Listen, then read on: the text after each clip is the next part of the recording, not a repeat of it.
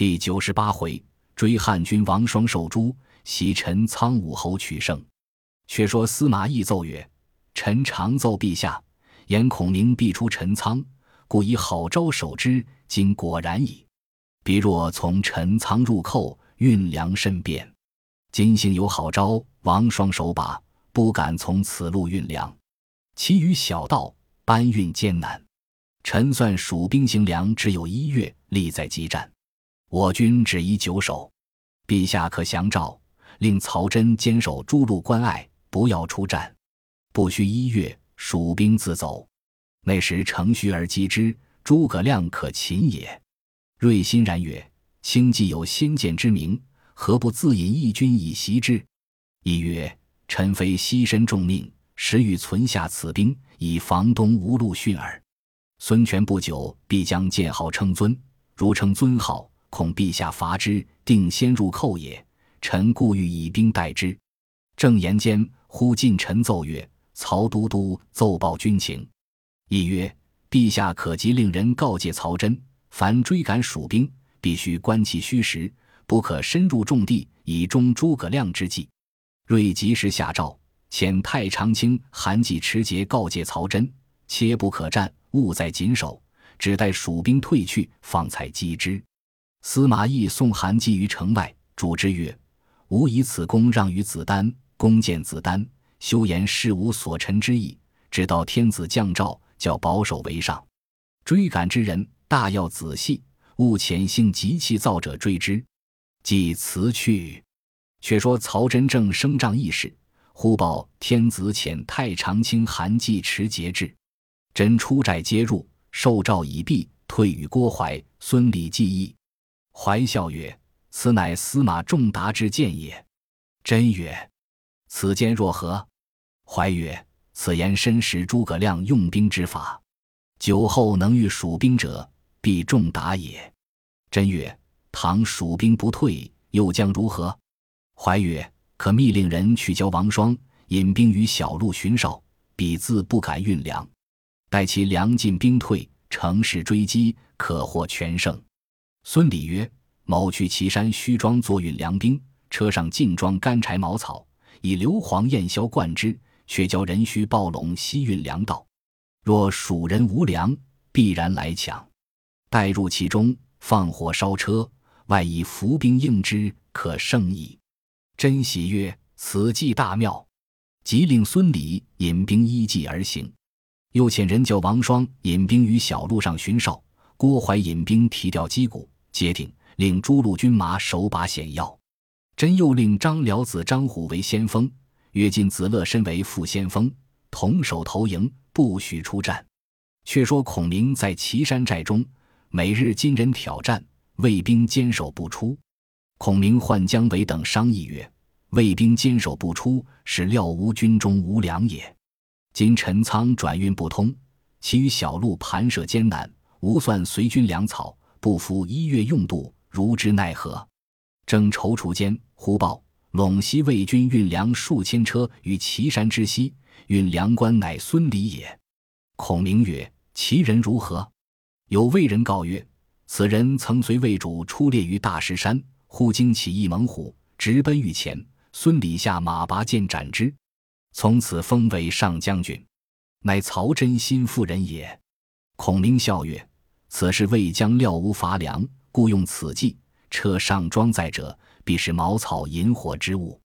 吴平生专用火攻，彼乃欲以此计诱我也。彼若知吴军去劫粮车，必来劫吾寨矣。可将计就计而行。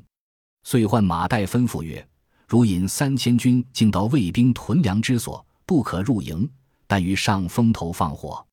若烧着车仗，魏兵必来围吴寨。又差马中。”张仪各引五千兵在外围住，内外夹攻。三人收集去了。又唤关兴、张苞，吩咐曰：“魏兵投营，接连四通之路。今晚若西山火起，魏兵必来劫无营。如二人却伏于魏寨左右，只等他兵出寨，如二人便可截之。”又唤吴班、吴懿，吩咐曰：“如二人各引一军伏于营外，如魏兵到，可截其归路。”孔明奋波已毕，自在岐山上凭高而坐。卫兵探知蜀兵要来劫粮，慌忙报与孙礼。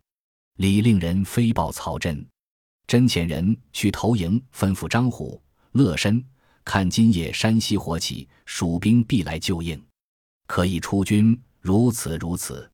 二将受计，令人登楼专看号火。却说孙礼把军伏于山西，只待蜀兵到。是夜二更，马岱引三千兵来，人杰衔枚，马进乐口，径到山西，见许多车仗重重叠叠，攒绕成营，车仗虚插旌旗。正值西南风起，带领军士径去营南放火，车仗近着，火光冲天。孙礼只道蜀兵到魏寨内放号火，即引兵一起掩至。背后鼓角喧天，两路兵杀来，乃是马忠、张仪把魏军围在该心。孙礼大惊，又听得魏军中喊声起，一彪军从火光边杀来，乃是马岱。内外夹攻，魏兵大败，火紧风急，人马乱窜，死者无数。孙礼引众伤军，突烟冒火而走。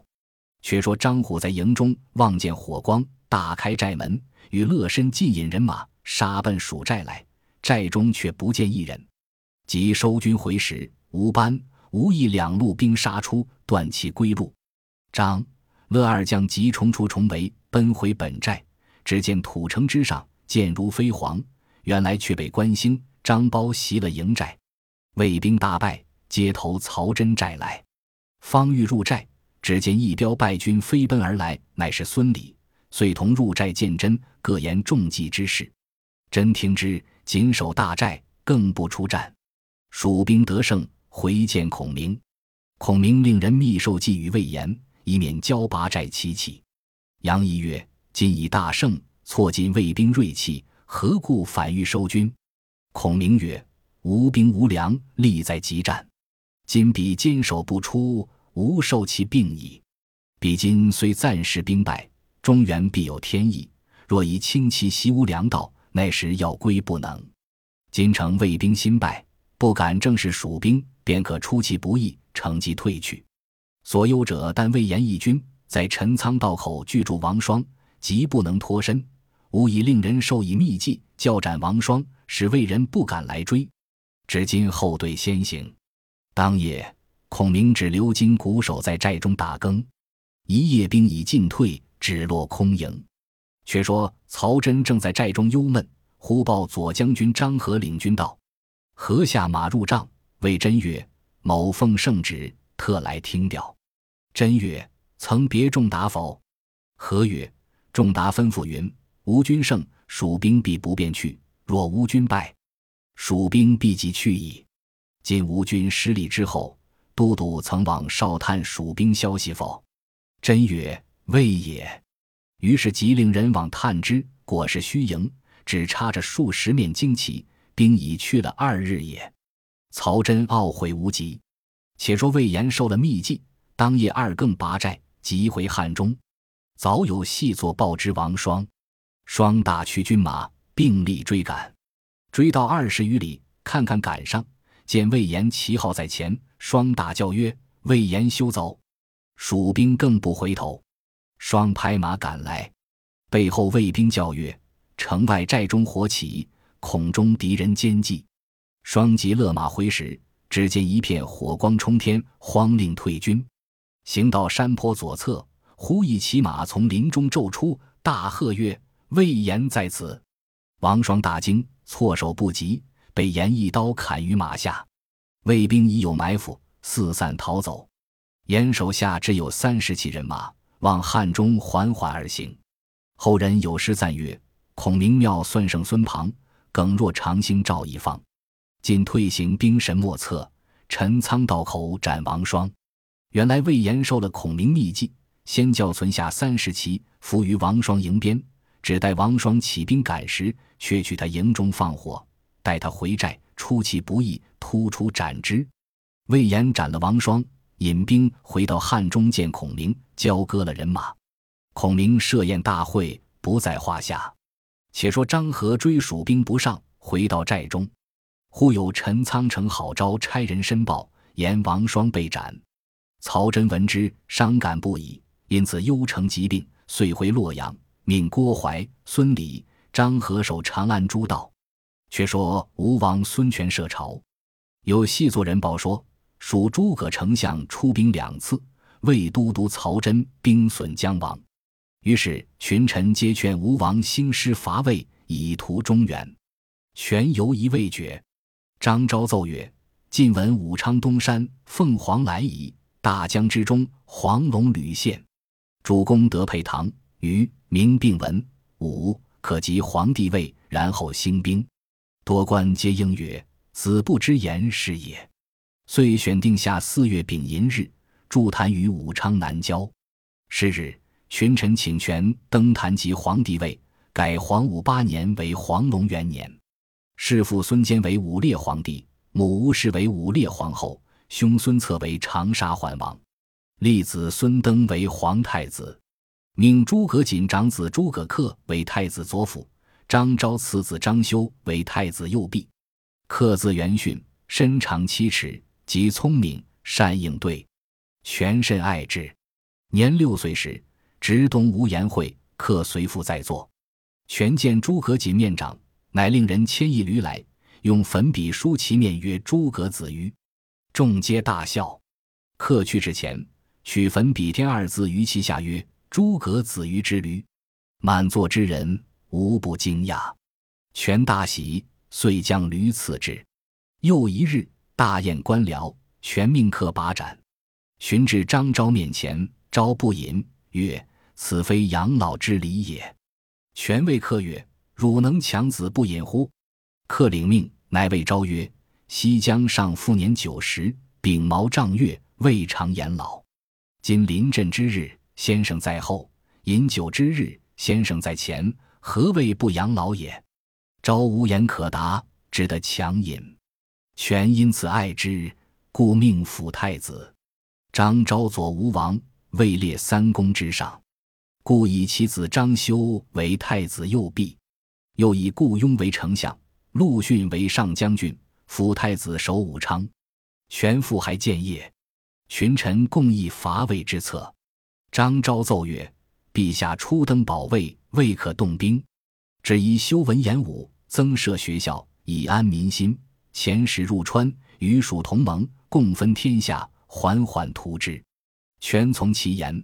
即令使命星夜入川来见后主，李泌细奏其事。后主闻之，遂与群臣商议，众议皆为孙权见逆，宜绝其盟好。蒋琬曰：“可令人问于丞相。”后主即遣使到汉中问孔明。孔明曰：“可令人积礼物入吴作贺，其遣陆逊兴师伐魏。魏必命司马懿拒之。懿若南拒东吴。”我再出祁山，长安可图也。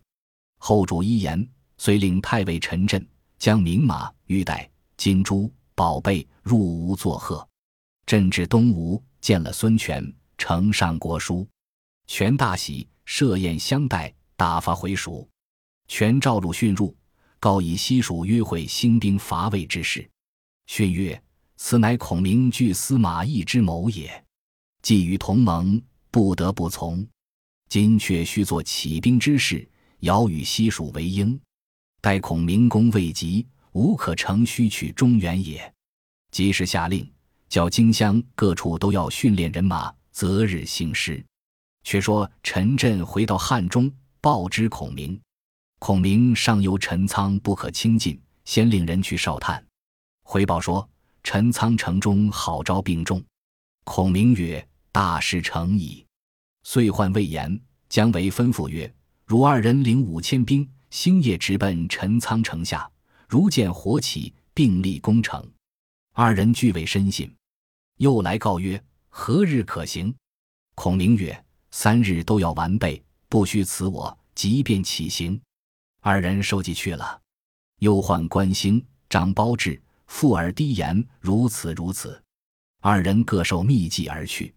且说郭怀文好招病重，乃与张合商议曰：“好招病重，你可速去替他，我自写表申奏朝廷，别行定夺。”张合引着三千兵即来替郝昭。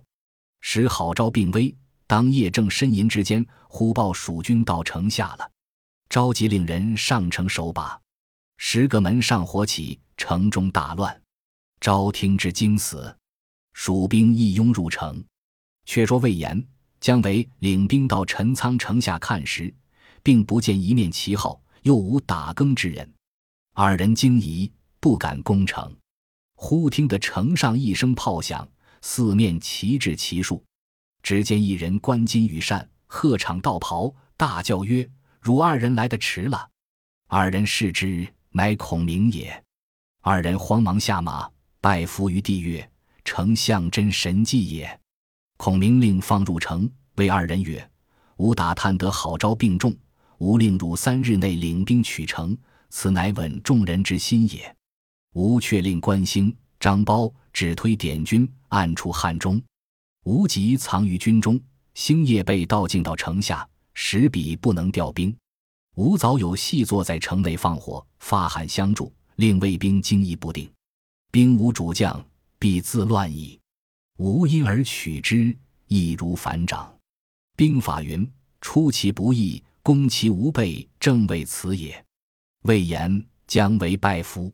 孔明连郝昭之死，令比妻小福灵柩回魏，以表其忠。孔明谓魏延、姜维曰：“若二人且莫卸甲，可引兵去袭散关。把关之人若知兵到，必然惊走；若稍迟，便有卫兵至关。”即难攻矣。魏延、姜维受命，引兵进到散关，把关之人果然尽走。二人上关，才要卸甲，遥见关外尘头大起，魏兵到来。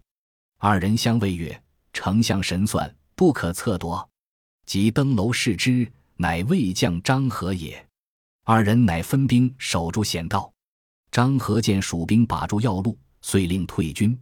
魏延随后追杀一阵，魏兵死者无数，张合大败而去。延回到关上，令人报知孔明。孔明先自领兵出陈仓斜谷，取了建威。后面蜀兵陆续进发，后主又命大将陈氏来助。孔明取大兵复出其出，安下营寨。孔明聚众言曰：“吾二次出祁山，不得其利，今又到此。”无料魏人必以旧战之地与吾相敌，彼亦以我取雍、没二处，必以兵据守。吾关阴平、武都二郡与汉连接，若得此城，亦可分魏兵之势。何人敢取之？